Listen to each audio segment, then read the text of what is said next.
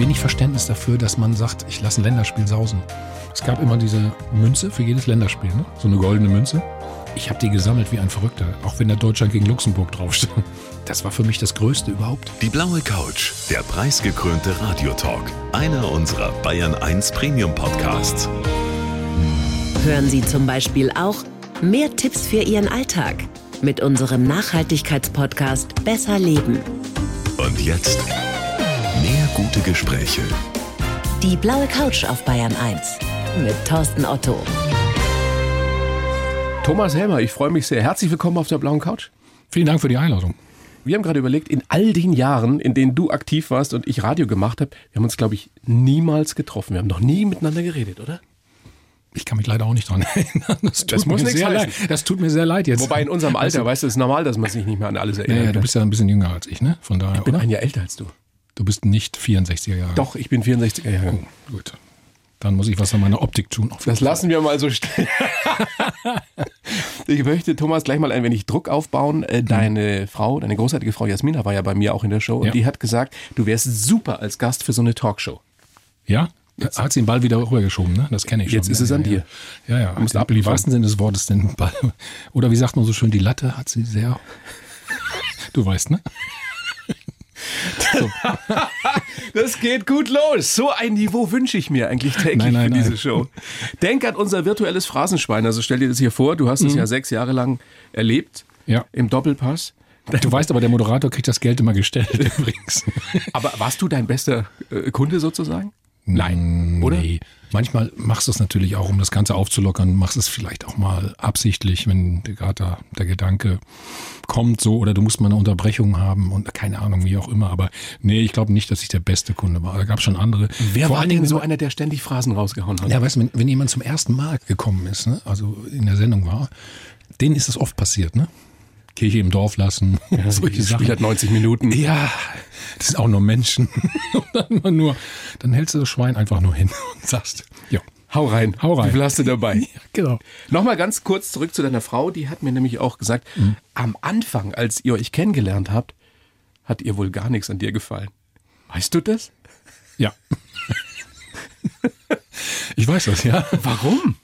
Du, wir hatten dieselbe Agentur, ne? Also die uns so ein bisschen vermittelt hat. Sie ist Schauspielerin, du Profifußballer ja, gewesen ich eben damals hatte noch. aber gerade aufgehört schon und dann ging es zur Echo-Verleihung. So, meine damalige Frau war nicht dabei, ihr damaliger Mann war auch nicht dabei. Also sagt natürlich die Agentur, wir brauchen ein Foto für die Agentur. Geht mal zusammen dahin. Jo, haben wir gesagt, aha. Hat sie erstmal, wer ist der Typ? Wir gesagt, wer ist sie denn? das war so. Also ihr kanntet euch überhaupt nicht. Nein, nie vorher getroffen. Sie wusste auch nicht, dass du Nationalspieler warst, nix FC Bayern. Nein, mit Fußball hat sie ja eh nichts am Hut. Und Ja, dann, dann weiß. sind wir mit dem Taxi dahin gefahren. Das war schon die erste Katastrophe eigentlich. Ne?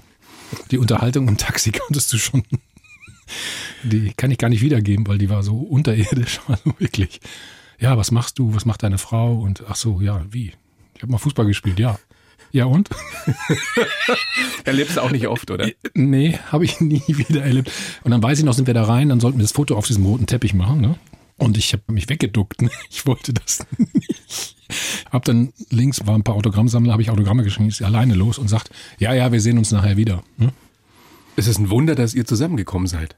nach so einem Start. Sie, sie hat natürlich mich vergessen nach der ganzen Verleihung und hat gesagt, nee, keine Ahnung. Irgendwann habe ich gesagt, sag mal, hat mir nicht gesagt, wir treffen uns nochmal danach. Ach, du bist das wieder. So, Aber dich hat es, kann ich mir vorstellen, gewisserweise gereizt. Weil du wahrscheinlich als Ex-Fußballprofi, als Ja. Ex-Nationalspieler es gewohnt warst, dass die Leute zumindest nett und höflich mit dir umgehen. Und dann kommt so eine und sagt, du interessierst mich überhaupt Ja, nicht. vor allen Dingen hatte ich es dann nochmal irgendwann versucht, ne? also auf dieser sogenannten Aftershow-Party dann irgendwann nochmal später.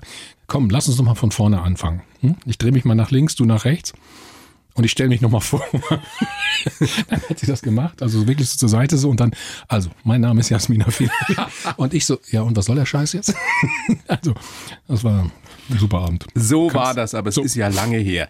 Jetzt haben wir uns warm gequatscht, Thomas. Unsere Ja. kleine Show beginnt manchmal mit unserem Fragebogen, dem Blaue Couch Fragebogen. Mhm. Kurze Fragen an dich und die Bitte um kurze Antworten. Ja? Okay. Beruf. Boah, da wird schon schwer. Ja, zuletzt Moderator oder immer noch Moderator, natürlich auch so wie du auch. Aber ich mache auch sonst viele andere Projekte. Also selbstständig, selbstständig, na, irgendwie tätig, ja. Geisteszustand. Kommt auf die Tageszeit an. Und jetzt Manchmal- gerade? Jetzt gerade? Jetzt gerade ganz gut. Kontostand? Nicht besorgniserregend. Lieblingsort auf der Welt. Oh, das ist Malediven. Wo wärst du jetzt am allerliebsten in diesem Moment? Dort. Und was zu tun? Nichts. Nichts. Rumliegen. Nein, das war die erste Frage, was machst du denn jetzt, wenn du aufhörst, Fußball zu spielen? Ich habe ich mache das erste Mal vier Wochen Urlaub. Weil ich hatte immer nur zwei Wochen maximal oder zehn Tage und dann sind wir damals wirklich auf die Malediven geflogen, vier Wochen. Schöner Ort. War toll. Was würdest du machen, wenn ich dir die Gage für deinen heutigen Auftritt, also die eine Million, wenn ich dir die jetzt schon geben würde im Koffer, wie das so üblich ist? Was machst du damit? Ich versorge dann meine Mitmenschen, meine Familie und so weiter und so fort. Also das würde ich machen oder, oder vielleicht auch für einen guten Zweck natürlich logischerweise. Wir haben ja im Moment genug Probleme.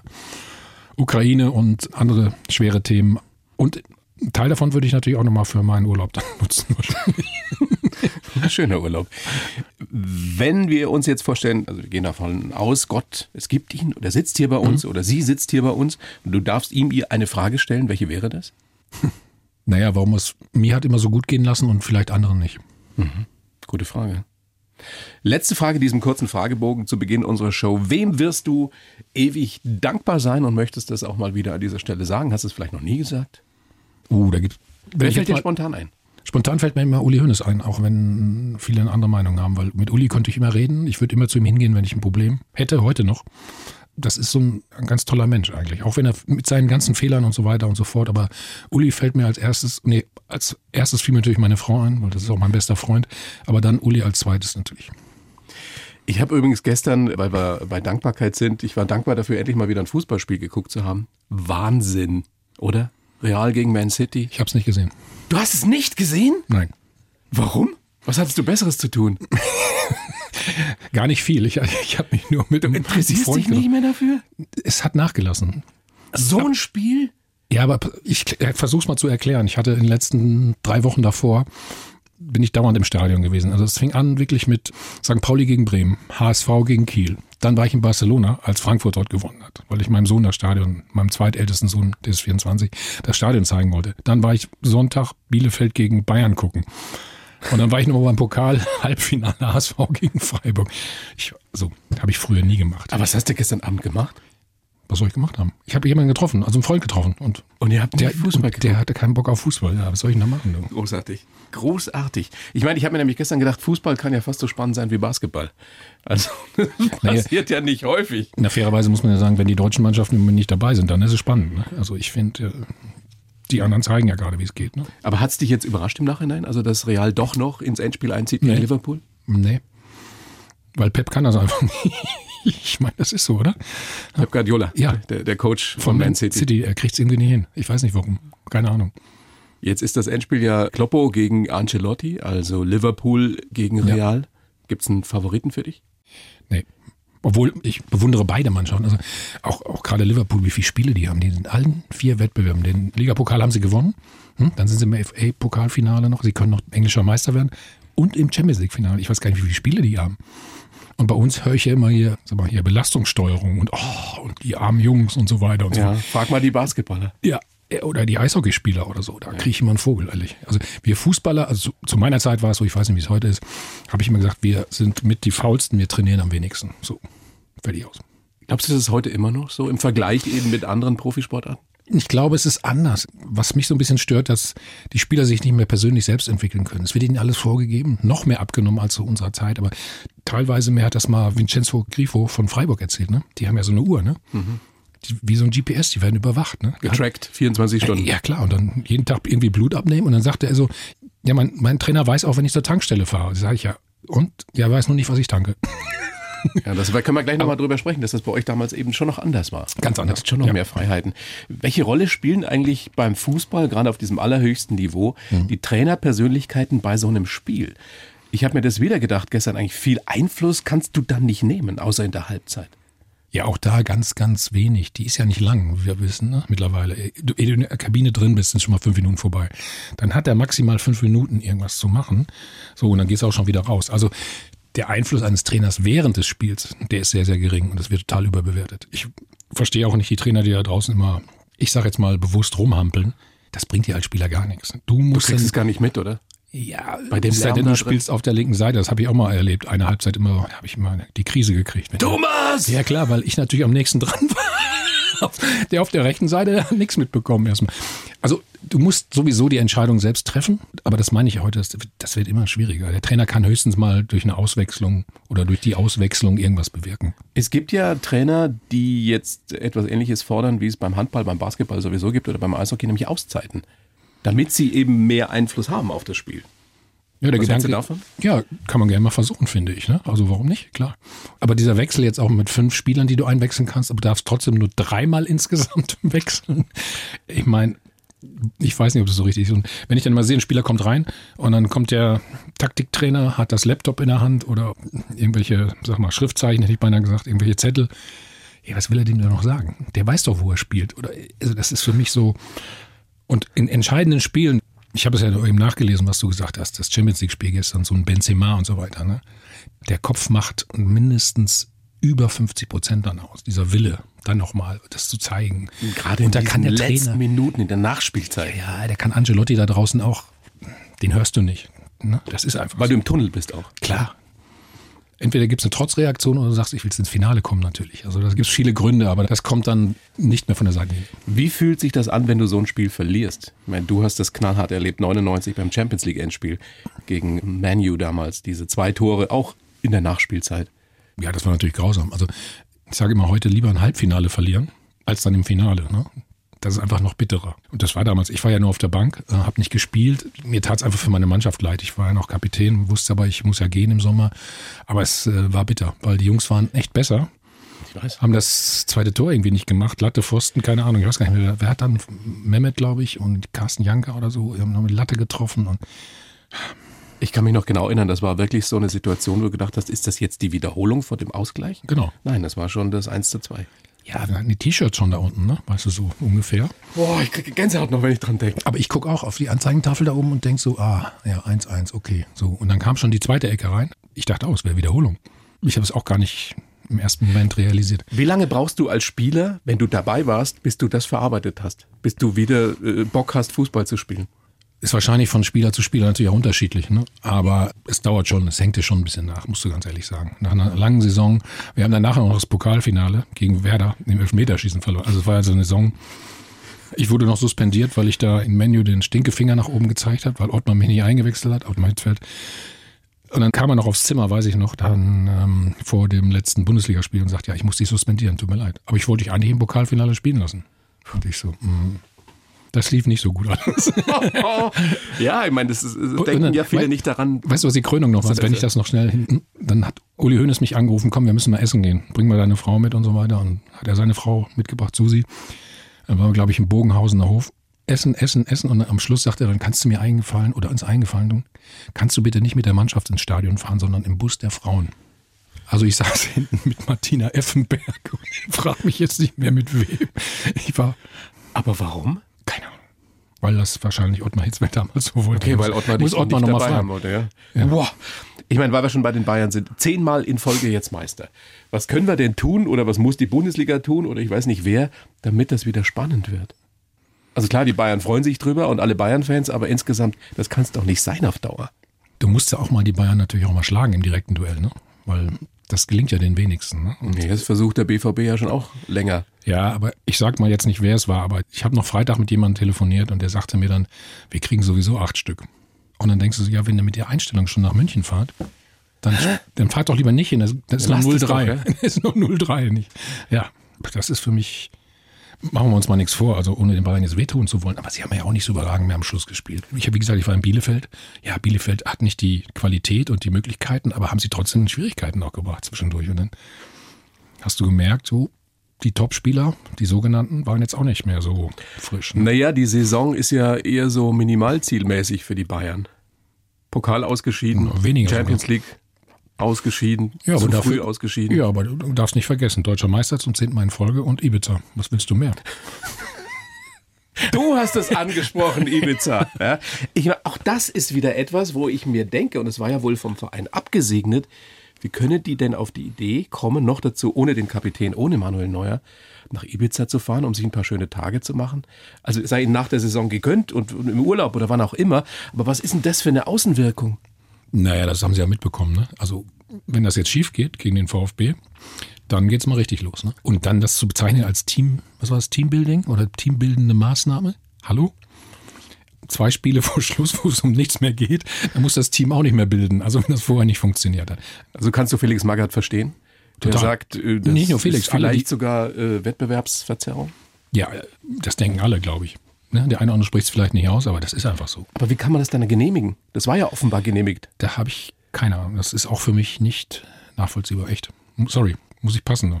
Also wenn sie das öfter machen während der Saison, mal so nach Ibiza fahren oder Ich nach Malle oder wo auch immer hin, dann wird es vielleicht klappen, dass sie nicht irgendwie die nächsten zehn Mal auch noch Meister werden.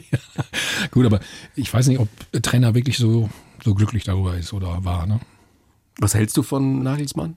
Ich kenne ihn ja nur aus der Ferne. Guter Typ, so wie er rüberkommt. Ja. Ist er auch ein Spitzentrainer schon auf diesem Level? Das ist ein bisschen zu früh, das zu beantworten. Ich glaube schon, dass er ein sehr, sehr guter Trainer ist.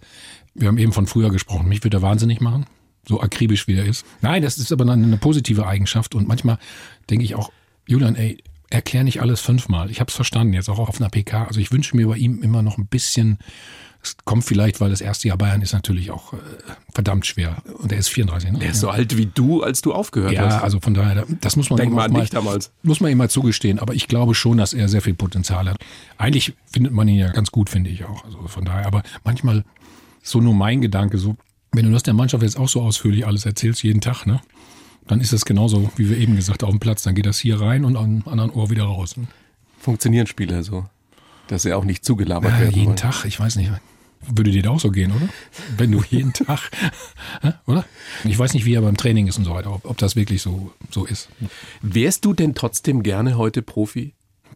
Allein schon wegen der Kohle, die ja nochmal ein Vielfaches ist? Nee, also da muss ich auch mal sagen, ähm, wenn ich heute sehe, ich, ich habe den Davis gesehen zum Beispiel, wie schnell der ist und so. Und Unfassbar. Und hast du gesehen, wie der Basketball spielen kann? äh, diese Begabung hatte ich einfach nicht, das muss man mal so einfach sagen. Mein einziger Pluspunkt war, ich habe einen linken Fuß gehabt und da gab es nicht so viele und gibt es heute auch noch nicht so viele. Also Borussia Dortmund wäre wahrscheinlich froh, wenn sie links hinten auch jemanden jetzt hätten, ne? der funktioniert. Nee, die Zeit war für mich genau die richtige, weil ich auch ein ganz schlechter Ausdauerläufer bin. Ich hatte immer die schlechtesten Laktatwerte mit. Deswegen musste ich mich immer quälen. Ja, ja. Natürlich, was heute verdient wird, aber kannst du sagen, ja, hätten wir beide eine Saison gespielt, hätte auch gereicht. Ne? Ja, ich glaube auch, das ist etwas, was dem Fußball auf lange Sicht nicht gut tut. Ich, ich gönne jedem, was er verdient und das ist die Marktsituation nun mal. Aber ich finde jetzt ein Ronaldo, ein Lewandowski, ein Thomas Müller, die sollen so viel verdienen, wie sie wollen. Aber dass jeder irgendwie mittelmäßig begabte Drittligaspieler inzwischen schon irgendwie weit sechsstellige äh, Beträge verdient, das ist doch ein Witz. Noch ein dramatischer, was du gerade angesprochen hast, ist es ja mit den Jugendspielern schon. Ne? Weißt du, die kriegen ja auch schon richtig viel Geld. Die Eltern werden mit eingekauft mittlerweile. Also die Familien werden dann auch bezahlt. Vater, Mutter oder ja, was weiß ich noch. Oder kriegen auch noch einen Job. Habe ich jetzt wieder auch in England gehört bei einem, einem jungen Spieler bei Chelsea und so. Dann kriegt der Vater da auch gleich irgendeine Anstellung. Oder ist Scout, macht aber im Prinzip nichts. Es ist nur dann so eine, so eine Titelbezeichnung. Ja. Und Du hast es ja heute halt auch bei jedem Dorfverein, dass die Fußballväter schon bei ihren Achtjährigen mit dabei stehen und reinbrüllen, die Schiedsrichter beleidigen zum Teil, weil sie davon träumen, dass Sohnemann irgendwann Profi wird. Ja, und eins darf man nicht vergessen, diese ganzen Nachwuchsleistungszentren auch. Ne? Alles schön und gut, hm? ist ja wohl Pflicht. Aber wie viele schaffen es denn von den Jungs? Zumindest bei uns hier in Deutschland. Und ich habe einen guten Freund, der Sohn ist zum HSV gegangen damals. Dann hat der Trainer gewechselt, der musste sein Abitur noch machen, hat nicht mehr gespielt und ist wieder zurück nach Baden-Württemberg und kam da natürlich so an und im Prinzip hat er, ich will nicht sagen, er war ein Loser, er hat es aber nicht geschafft. Und das muss ein junger Spieler dann auch von der Psyche erstmal hinkriegen. Also es, da Du träumst davon, du willst Profi werden. Genau. Du hast dich die letzten zehn Jahre nur damit befasst und dann kurz bevor es klappt, ist Schluss. Bist du ausgemustert. Richtig. Ja. Also, Krasser Sport, nach wie vor. Du hast 99 aufgehört. Stimmt es, dass du damals noch zu Liverpool hättest gehen können, dich aber nicht getraut hast? Im Winter, ja. Warum hast du es nicht gemacht? Ich habe es nicht gemacht, weil ähm, kam jeden Tag ein Fax kurz vor Weihnachten. Muss ich dir vorstellen, mein Faxgerät. In- Kommen natürlich auch irgendwelche Berater, die du nicht kennst, aber auch von Andere Liverpool. Zeiten, da kamen Faxe. Ja, aber eigentlich war alles gut. Das war jetzt finanziell ein gutes Angebot. Uli Hoeneß wieder gesprochen. Uli sagt, ach, wir werden eh Meister, die Prämie kriegst du auch noch. So, dann machen wir noch eine Abfindung, so und so. Also, das war nicht das Problem. Aber die wollten nur vier Monate bis Sommer. Und ich habe gesagt, nee, ich will, wenn ein Jahr und vier Monate. Und daran, daran ist es gescheitert letztendlich. Deswegen habe ich es nicht gemacht. Wäre eine tolle Erfahrung gewesen. Ne? Ja, vor allen Dingen auch nochmal so am Schluss, ne, so Liverpool auf dem Trikot zu haben als Verein. Ne. Bereust ein bisschen. Ja, ich bin ja dann im Sommer zu Sunderland gegangen. Das- Die Naja. waren Aufsteiger. Da, ich war immer in England kurz. Ich meine, Sunderland, Liverpool. Ja, aber ich habe in Newcastle gewohnt. Ich habe das Haus von Didi Hamann übernommen, der dann zu Liverpool übrigens gegangen ist. Ein Nachbar war Alan Shearer, also der bei Newcastle war. Ach, das war trotzdem, aber das war so ein bisschen dann Auslaufen. Ne? Auslaufen auf Naja, hohem apropos Niveau. Laufen, Lauf, das ist so lustig. Niveau. Das hatte ich gar nicht, hatte ich gar nicht so auf dem Schirm, dass du mit Mario Basler insofern ja schon Gemeinsamkeiten hast, dass ihr beide nicht so die Ausdauertypen seid oder wart. Ich dachte immer, du wärst so ein Dauerläufer gewesen. Überhaupt nicht, nein. Das sah immer sehr leichtfüßig aus. Ach, nein, alle sagen, ich war langsam. Das stimmt übrigens auch nicht. Ich hatte mal, bei der Nationalmannschaft gab es diesen Test mit 30 Meter Sprints mussten wir machen. Ne? Da ist ja jede 10 Meter so eine Lichtschranke. Ich weiß nicht, ob du das kennst, und mal Ja, ja. gesehen hast. Das gibt's glaube ich, heute auch noch. So, und zu meiner besten Zeit, das ist auch lange her, logischerweise, war nur Andi Thom damals. Der ist 3,76 gelaufen. Andi Möller und ich sind 3,82 also gelaufen. Andi Möller war auch so flott unterwegs. Ey, Andi war super schnell. Aber Andi Thom war eine Rakete. Und, und Scholli? Das weiß ich nicht mehr. War der überhaupt dabei damals? Nee, ich glaube nicht. Meine großartige Redakteurin Katrin hat mir übrigens vorhin gestanden, dass sie kein Poster von dir damals als Riesenfußballfan im Zimmer hatte, sondern von Nee, weil, weil sie immer die Bravo gelesen hat und er immer den Bravo-Oscar gewonnen hat. Das weiß ich ja. schon genau. Übrigens, du weißt das, ich ruf mal darüber. die Regie. Ja? Du weißt gar nicht, wie lange ich mit Mehmet auf dem Zimmer war, ne?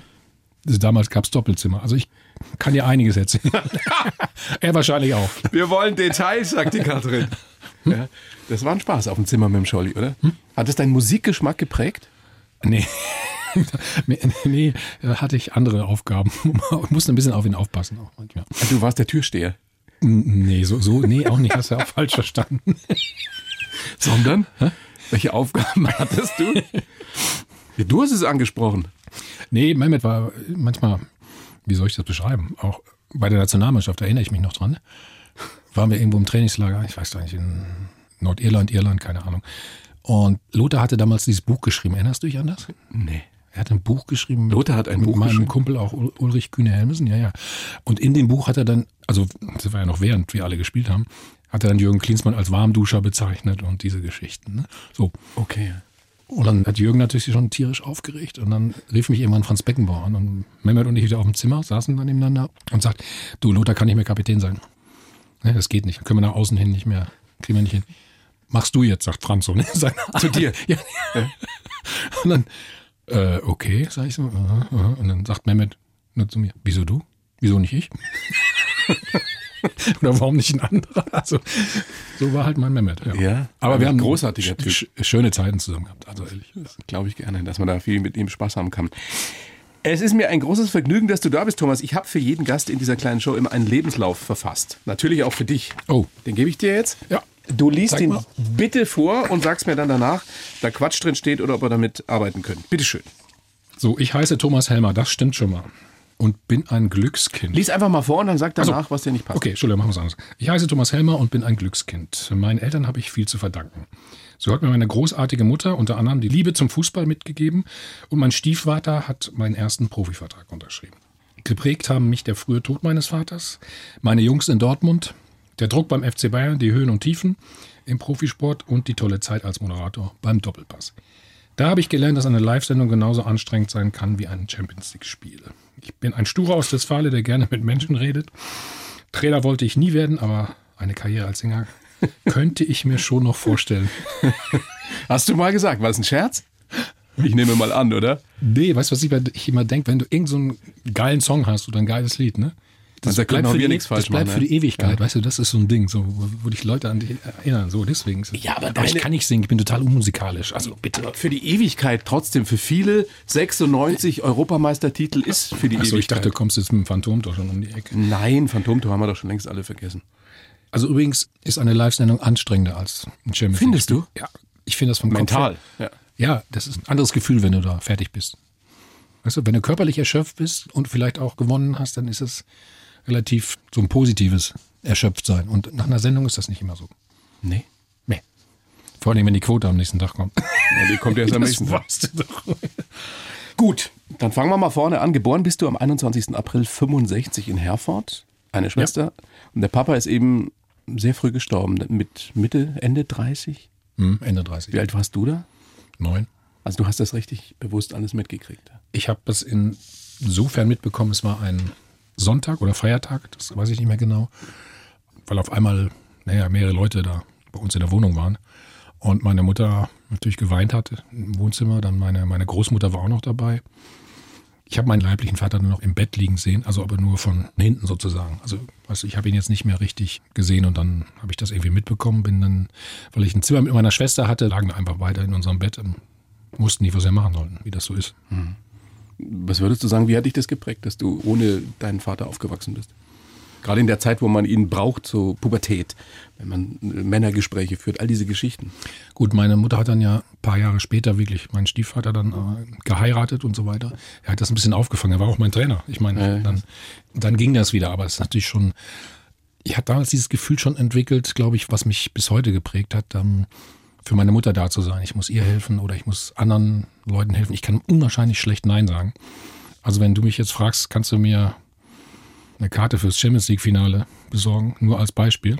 Versuche ich es. Ob ich es dann schaffe, ist eine ganz andere Sache. Aber das ist, Aber so das ist doch eine schöne Eigenschaft. ja, natürlich. Also wenn's ich nicht auch überstrapaziert Nein, wird, ich mache es ja auch gerne. Ne? Die Mama hat dich dann eben ein paar Jahre lang alleine erzogen und hat offenbar auch in der Zeit in dir sozusagen die Liebe zum Fußball geweckt, weil sie mit dir immer ins Stadion gegangen ist. Nee, die ist mal mit auf die ganzen Plätze gefahren. Die hat so einen Fahrdienst Also du hast da schon gespielt mit ja, ich habe mit, nee, ich hab mit sieben ja angefangen, Okay, schon, weil meine Mutter das wollte. Sie behauptet immer, ich wollte das. Das stimmt nicht.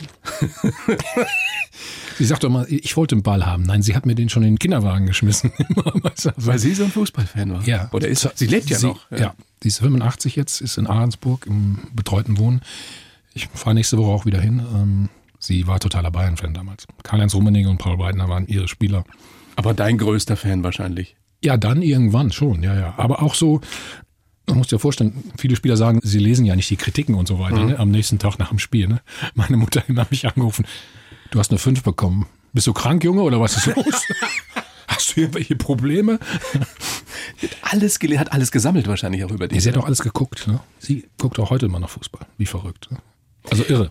Positiv. wir, wir irre. können uns ja alle gar nicht vorstellen, was unsere Mütter damals so geleistet haben, weil immer die Männer, völlig wurscht, ob jetzt Vater oder Stiefvater, haben sich ja in der Regel nicht so um die Erziehung gekümmert. ja. Toll, oder? Ja, vor allen Dingen hat sie immer, das weiß ich noch, wir hatten damals wirklich nicht die finanziellen Möglichkeiten, vor allen Dingen als sie alleinerziehend war. Und sie hat dann immer auf irgendwelche Sachen verzichtet, damit ich Fußballschuhe kaufen konnte. Ne? Oder damals gab es ja noch nicht so viele Trikots vom FC Bayern in der, in der ganzen Saison. Also da gab es nur eins immer. Hat sie das echt mit Hose und Stutzen und hat sie da abgespart, um mir das ja zu, zu schenken. Ne? Wow. Wow, wow, wow. Ganz andere Zeit. Du Ja. warst ein guter Schüler? Immer gewesen? Abi mit 1,8, glaube ich, auch gemacht. Ja, obwohl ich ja gar nicht mehr in der Schule war am Schluss, weil ich schon bei Arminia Bielefeld immer im Training war. Hab zu meinem besten Freund gesagt, schreib du mal mit. In Deutsch und Geschichte. Hab mir die Fächer nach den Lehrern ausgesucht, die, mir am, ja, die ich am nettesten fand. Das ging damals noch. Ich konnte gut auswendig lernen. Also einfach. Bei Geschichte war da immer Weltkrieg. So, und man letztendlich, ja, war mein schlechtestes Abiturfach war Sport. Und Ernsthaft? Ja. Wieso? Wegen Ge Geräteturnen Also, ich weiß, ich hatte, ich hatte Chemieleistung hatte ich übrigens auch noch. Bis heute versteht das keiner. Auch meine Frau sagt, wie, kann man Chemie leisten? Aber es war der beste Lehrer. Also da hatte ich, glaube ich, 1 minus, Geschichte 1 minus, Deutsch 2 plus. Also so von, ich weiß jetzt nicht mehr, wie viele Punkte sind das? 14, was? 13? Nee, 12. 12 sind 2 plus, ne? 12 ist 2 15 plus, ist, ja. glaube ich, die 1 1 plus. plus, ne? Ja, ja. So war das zumindest. Aber was konntest du nicht? Geräteturnen oder was? Er hatte erstmal einen Sportlehrer, der keinen Fußball mochte. Da fing schon mal mit an. So, hm? Basketball haben wir wenigstens gespielt. Ne? Das hat auch viel Spaß gemacht. Nee, ich bin einfach zur mündlichen Prüfung, weil ich vormittags trainiert habe in Bielefeld, bin zu spät gekommen. In Stau. Dreiviertel Stunden und die saßen da schon alle so mit Boah. so einer Krawatte. Und dann einer sie, mündlichen Abi-Prüfung. ja, und dann erzähl mal was vom Achterlauf im Basketball. Ich, weiß ich doch nicht, keine Ahnung. So, also letztendlich war praktisch war eins, aber mündlich war drei Minus oder so. Und dann gab's nur, nur eine glatte zwei. Wieso hat dein Stiefvater deinen Profivertrag bei Arminia Bielefeld unterschrieben? Das kann ich dir gar nicht sagen im Nachhinein. Weil du im Urlaub warst, oder? Ach so, ja, das stimmt. Ich war nicht da. Nein, nein, er hat den erstmal so vorsichtshalber unterschrieben, hat mich dann angerufen und gesagt, du sollst mal zurückkommen, die trainieren schon. So, ich wollte aber eigentlich gar nicht. Ich hatte damals von Gerd Roggen gesagt, ja, dieses Angebot 11 gegen 11 zu spielen. Da gab es immer so ein Spiel, wo sie dann die Spieler testen wollten. Das war- ist nicht so wie heute. Und ich gesagt, mache ich nicht. Wenn ich einen schlechten Tag habe, sehe ich blöd aus und dann entscheiden sie sich gegen mich. Dann habe ich gesagt, nee, mache ich nicht. Das habe ich schon mal abgelehnt. Und auch vielleicht war das genau die richtige Strategie, dass die dann gesagt haben. Du bist schon den. echt ein Glückskind. Du bist wirklich ein Glückskind. Es lief so viel, so glatt bei dir, obwohl du jetzt, ich sag mal, dich nicht ganz so angestrengt hast, wie du das vielleicht hättest tun können. Schule. Nee, du, Profivertrag. Da, da hast du natürlich recht. Vor allem, wenn du auch bedenkst, ganze Jugend Kreisliga A gespielt. Rote Asche meistens. Ne? Rasen war Luxus. So, dann ein Jahr Landesliga. Irgendwann haben die gemerkt, okay, der kann ein bisschen was, durfte ich alle Elfmeter schießen. Habe ich fünf Elfmeter, habe den 20 Tore irgendwie gemacht. Habe ich im offensiven Mittelfeld gespielt. Für die Position hat mich damals auch Bielefeld geholt, aber das habe ich natürlich nicht geschafft. Dann. Und nach zwei Jahren warst du dann schon beim BVB in Dortmund. Von der zweiten Liga in die erste Liga. Und du sagst bis heute, das war die schönste Zeit. Sind ja auch immer noch deine Jungs, mit denen du zum Teil. Ihr habt, glaube ich, sogar so eine Chatgruppe, ne? Äh, Ja, es heißt Mannschaftslunch. Lunch. Ja, und wenn ich in Dortmund beim Fan-Talk bin, dann sage ich immer einen Tag vorher oder mittags, komm, Jungs, treffen. Und wer dann Zeit hat, kommt. Nobby Dickel hatte jetzt die Saison auch ein bisschen mehr Zeit, weil der BVB ja auch schon irgendwann raus war. Ja, wir treffen uns da immer noch regelmäßig, haben immer Kontakt. Warum war diese Zeit beim BVB so viel entspannter offensichtlich als dann danach bei den Bayern? Na, ich kam ja, als der BVB gerade so die Relegation geschafft hatte, das zu dem Thema Glückskind, was man in die richtige Situation erwischt. Ja, es konnte ja nur besser werden. So, und dann sind wir Vierter geworden. Wir waren freitags immer zusammen mit Frank Pagelsdorf hat das immer initiiert, wirklich zum Frühstück zusammengegangen mit vier, fünf Leuten. Also es war sehr familiär, das wollte ich sagen. Und natürlich auch der mediale Druck, der war in Dortmund noch gar nicht vorhanden. Wusstest du, worauf du dich eingelassen hast, als du dann zu den Bayern gewechselt bist, 92? Also, Nee. dass das einfach nochmal eine ganz andere Liga ist, gerade vom Umfeld her, von der Erwartungshaltung, vom Druck, Nee, habe ich auch ein halbes Jahr nicht hingekriegt. Ich wollte ja hätte schnell zu Ende sein können. Ne? Ich wollte aufhören. Ich wollte eigentlich hinschmeißen. Also bei Bayern aufhören, ne? nicht generell. Ich hatte ja auch eigentlich eine super Position beim BVB. Ich hm, habe hinten schön Libero gespielt, dann den es damals noch gab. Und ja, du warst noch Libero. ja das ist eine super Position. Was Besseres kann ja nicht passieren. Das wieder zum Thema Laufen. Der einzige Spieler, der lesen kann. Wie war das? naja, aber du musst nicht so viel laufen. Du musst denen dann nur vor dir sagen, wie sie zu laufen haben. Trotzdem, ich würde gerne ein bisschen über diesen Druck sprechen, weil viele das, glaube ich, nicht nachvollziehen können. Du warst ja dann auch der Rekordtransfer in der Bundesliga damals. Bist gewechselt für umgerechnet, was war das, 3,75 Millionen Euro, würde man sagen heute. Also 5,5 Millionen Mark. Nee, mehr. Siebeneinhalb. Sie- Siebeneinhalb Millionen Mark. Was macht es mit dem jungen Mann? Also bist du dir dessen ständig bewusst? Wann, wann kommt dieser Druck? Es gibt ja Beispiele von jungen Spielern, die damit eben nicht klargekommen sind, die aufgehört haben tatsächlich. Ich habe es ja eben schon mal angesprochen, bin ich auch erst nicht mit klargekommen. Wir haben auch die ersten Spiele gewonnen und jeden Montag stand in der Zeitung so, die drei müssen weg hier. Und da stand immer ich, ne? Und dann habe ich mir gedacht, ja, was, was will ich denn noch mehr als immer gewinnen? Ne? Ich habe nicht mehr überragend gespielt, das muss man auch dazu sagen. Aber habe, glaube ich, sogar im ersten Spiel in Uerdingen gleich ein Tor gemacht, ne? auf einer linken Mittelfeldposition eigentlich gar nicht. Ich sollte eigentlich Libero sein, hatte mir damals Erich Rebeck versprochen, das hat aber nicht gehalten, hat Olaf Thone halt gespielt. Und dann hast du halt gemerkt, darfst bei Bayern eigentlich verlieren sowieso nicht. Auch unentschieden ist schon eine Katastrophe. So, dann war ich ja irgendwann auch in der Nationalmannschaft. Da genau dasselbe. Und wenn du jeden dritten Tag spielst, was natürlich Spaß macht, weil ich habe lieber gespielt als trainiert. Hab ja eben schon mal angesprochen, damit laufen und so muss ja auch nicht sein. Aber immer das Gefühl hast, du musst gewinnen. Entweder schafft man es, und ich glaube, dass die Spieler, die es schaffen, dass sie deswegen so lange bei Bayern München sind. Aber wie du auch eben schon gesagt hast, ich habe auch ein paar Beispiele gehabt in der Mannschaft, die haben das einfach nicht gepackt. Ne? Hast du mit Sebastian Deißler noch zusammengespielt? Sebastian Deißler war, bin ja noch kurz bei, ähm, ausgeliehen zu Hertha von Sunderland damals, ne, 1999, weil Dieter Hönes mich anrief. Willst du noch mal Champions League spielen? Ich habe keine Verteidiger mehr. Komm mal schnell rüber. So, habe ich da drei Monate ausgeholfen. Und mein erster Tag in Berlin, stehe an der Ampel und da steht ein junger Mann neben mir und sagt, ich glaube, wir trainieren gleich zusammen. Und das war er. Ich habe ihn aber nicht erkannt. Ich wusste nicht, wer das ist. Und ich muss sagen, genial, auch sein rechter Fuß, unfassbar. Er hat, natürlich immer schon mit dem Knie Probleme gehabt und so weiter, aber fußballerisch, puh, sensationell. Tut mir echt leid nicht. Also, Ja, krasse Geschichte, tragische Geschichte. Ja. Wie, wie war es mit Olli Kahn auf dem Platz? Wie oft hat er, hat er dich zur Sau gemacht? ja, da gab es ja andere, weißt du, die er mal zur Sau gemacht hat oder die er mal getreten hat und gekniffen hat und so. Ja, ich meine, wer will schon Torwart sein, sag ich immer. Ne? Das ist ja eigentlich ein Einzelkämpfer. Und Olli, auch wenn du es jetzt hörst, aber irgendwie habt ihr alle eine Macke. Also ich kenne keinen oder fast keinen. Andi Köpke war vielleicht noch fast der normalste, den ich erlebt habe. Ja, aber diese Mentalität, dieses weiter, immer weiter. Du brauchst ja solche Leute in der Mannschaft, ne? Ja, Nie aufzugeben, immer einen Tick drüber zu sein. Stefan Effenberg war ja auch so einer.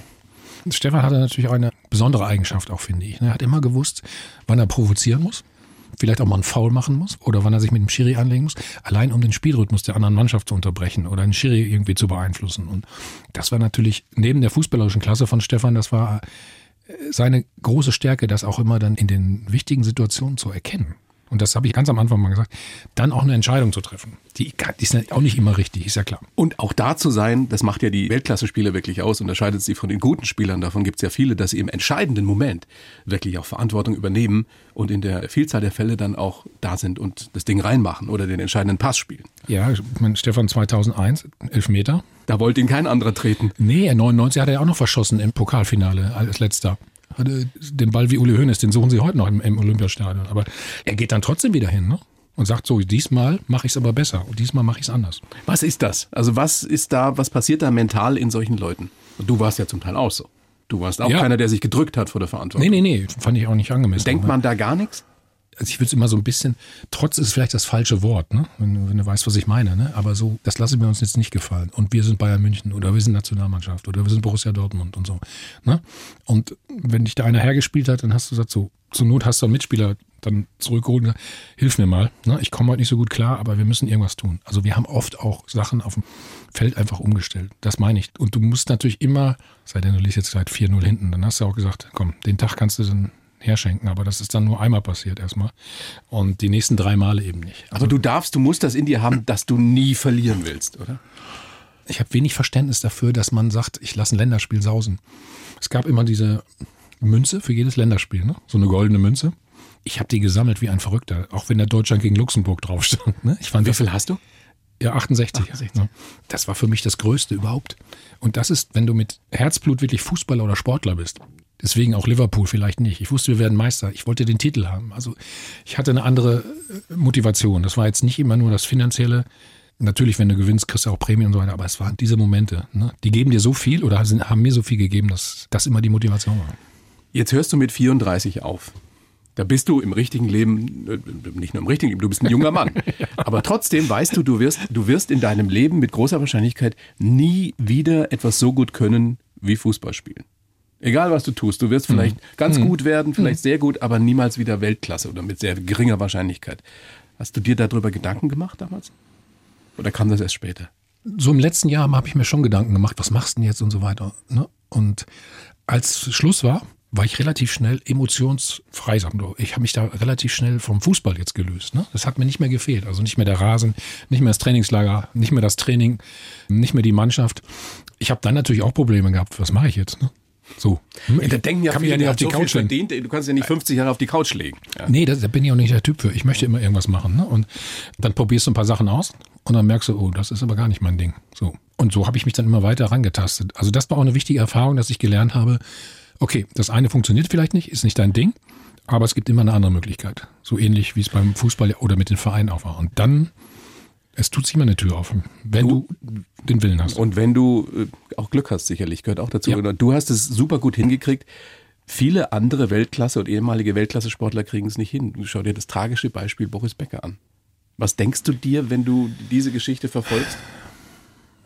Ja, bei Boris ist es so ein bisschen, ich kenne ihn ja auch ein wenig, ne? wir haben ja auch mal äh, das eine oder andere Mal uns getroffen und so weiter. Also ich meine, das ist natürlich ganz schlimm und traurig und, und grausam, was er jetzt da gerade abläuft. Er hat natürlich dann irgendwann sicherlich auch den einen oder anderen Fehler gemacht, das weiß er. Er hatte früher Berater, die ihm geholfen haben. Ich weiß nicht, wie beratungsresistent er dann irgendwann geworden ist oder gemeint hat. Er ist immer noch der Boris Becker als Spieler. Das ist natürlich eine große Gefahr. Ich war, war ja überall angesehen, vor allen Dingen auch im Ausland und bei uns auch, ist ja ein Nationalheld gewesen, sag ich mal. Und dann hat er halt so ein paar Sachen gemacht, ja, die er nicht hätte machen sollen. Also das fing auch mit Investitionen an und dies und das und was da jetzt alles natürlich nach oben kommt. Ah, mir ich meine, er hat ja. Fehler gemacht, wie du sagst, und, ja, und die müssen er steht auch aber auch dazu sogar. werden und er steht dazu, aber ist trotzdem ein tragischer Held in gewisser ja. Weise. Ja, ich meine, wir hatten ja damals, wir hatten Steffi Graf und Boris Becker. Das ist ja so, so weit auseinander jetzt, ne? Ja, ich hoffe, er übersteht das gut da. Ich würde es mir wünschen, ich drücke ihm die Daumen da. Du hast ja wirklich absolut die Kurve gekriegt dann in eine nächste Karriere. Du warst relativ schnell dann äh, Moderator beim DSF, vom legendären Doppelpass, hast das sechs Jahre lang gemacht. Und stimmt es, dass das so gekommen ist, weil du mit deinem Chef gewettet hast oder gesagt hast, du, ich, ich kann das auch die Fragen stellen? Weil du warst ja vorher Experte. Genau, ich war Experte, wie, wie so viele. Hm? Und habe ihm dann gesagt, so, muss ich jetzt immer weiter die dämlichen Fragen beantworten oder kann ich die mir selbst stellen? so Hat er genauso das. gelacht wie du? ja. Ja, er, er hatte viel Geduld mit mir. Also da habe ich ihm viel zu verdanken. Axel Brakowski war das übrigens. Ja, der jetzt ja bei der ID ist. ja. Ich weiß, erinnere mich übrigens auch noch dran, der sagte, ja, nee, ich jetzt wieder nach Hamburg zurück. Ich, gehe, ich hab, will München nicht mehr machen. Und zwei Wochen später bekam er hier das Angebot. Und seitdem ist er hier, hier der Chef. Aber ich habe ihm da viel zu verdanken, weil er, er hat mich einfach machen lassen. Er hat mich ausprobieren lassen. Also ob es live war, dann Interviews, Magazine aufzuzeichnen, Talks, alles, was es gab. Und, und ich habe das dann wirklich wieder auch ich habe ja nicht studiert, kein Journalismus und so weiter. Das war ja auch der Vorwurf, ja, was will der jetzt denn? Er kann das doch gar nicht und so weiter. Gerade von Journalistenseite, kannst du dir ja vorstellen. Und Learning by Doing war das dann wieder. Ja. Hast du da die andere Seite in Anführungsstrichen erst verstanden? Ich meine, als Spieler kann ich mir vorstellen, dass es brutal nervt manchmal, wenn du halt direkt nach dem Spiel gefragt wirst. Ne? Ich habe sie besser verstanden, ja. Besser. Total auch noch nicht, immer noch nicht so ganz, aber besser verstanden. Stellst du andere Fragen? Weil du einfach selber Spieler warst? Am Anfang habe ich mich selbst, stellst du auch diese Frage? Also genau die dämliche Frage, was ich eben gesagt habe. Nee, was ich nicht gemocht habe, ist zum Beispiel, wenn du im Stadion warst und so in der Halbzeit ein Interview machst oder so. Was soll der Spieler sagen? Der will in die Kabine. Ne? Oder so, so Fragen wie, warum hast du elf Meter verschossen? Ja, wenn er es wüsste, weißt du, das ist, also das kannst du dann nicht fragen. Und viele haben ja auch behauptet, weil ich natürlich selbst gespielt habe, ich hätte einen Vorteil. Das hat überhaupt nicht gestimmt, muss ich ganz ehrlich sagen. Glaubst also, du nicht, dass Spieler dir mehr erzählen oder bereitwillige Auskunft geben, weil sie wissen, du hast wirklich Ahnung davon, auch in der Praxis? Na, ich meine aber jetzt vom Mikrofon. Ich habe ganz viel erlebt, auch in der Doppelpasszeit natürlich, ne, auch nach der Sendung vor allen Dingen. Also das betrifft nicht nur Spieler, sondern auch Manager, Trainer. Die haben dir Sachen erzählt, wo ich immer dachte, so gut kennen wir uns auch nicht. Ne? Aber wenn du jetzt Pech hättest, äh, ich könnte das ja verwerten oder so weiter. Mache ich nicht, ist nicht meine Art, aber trotzdem, ich hatte dann gewundert, wie, sag's mal, positiv, wie gesprächsbereit oder auskunftsbereit die dann alle waren. Und dann, manchmal will ich gar nicht so viel wissen, wenn du weißt, was ich meine. Also, was auch so in der Bundesliga passiert in den Vereinen. Manche Geschichten will man so. nicht wissen. Ja, das kann ich mir sehr gut vorstellen. Thomas, wir sind fast am Ende dieser kleinen Show. Hm? Und zum Schluss gibt es jetzt noch das blaue Couch-Geständnis. Ich beginne Sätze und du äh, vervollständigst sie bitte, okay? Äh, ich versuch's mal. Ich weiß ja. nicht, ich bin gespannt, was du sagst. Mir kommen jedes Mal die Tränen, wenn. ich überlege gerade, welcher Film das ist. Auch besondere Spiele, muss ich ganz ehrlich sagen. Also ich, als Beispiel, ich sollte es zwar nur kurz beenden, aber damals das Champions League Finale Liverpool gegen AC Mailand. Ich weiß nicht, ob ihr erinnerst, 2007, glaube ich, war es. Da war ich im Stadion Übrigens meine Frau mit einem Buch auf der Tribüne fängt an, ein Buch zu lesen während des Spiels. Sag ich, sag mal, das ist nicht dein Ernst. Ich weiß, das war nicht mehr den Namen des Buches. So. Und es steht 3-0 zur Halbzeit für Milan. Und sie sagt, ja, habe ich dir auch gesagt, die Italiener. Hm? So. Dann habe ich gesagt, pass auf, jetzt Halbzeit kam Didi Hamann. Ich weiß nicht, ob du dich daran erinnerst. Ja, ja. eingewechselt. Und ich sage, jetzt kommt der Deutsche, pass mal auf, jetzt wird das Spiel gedreht. Hat natürlich nur so aus Quatsch gesagt eigentlich. Aber und ich bin aufgestanden, die ganze zweite Halbzeit. Und so dann 1-3, 2-3.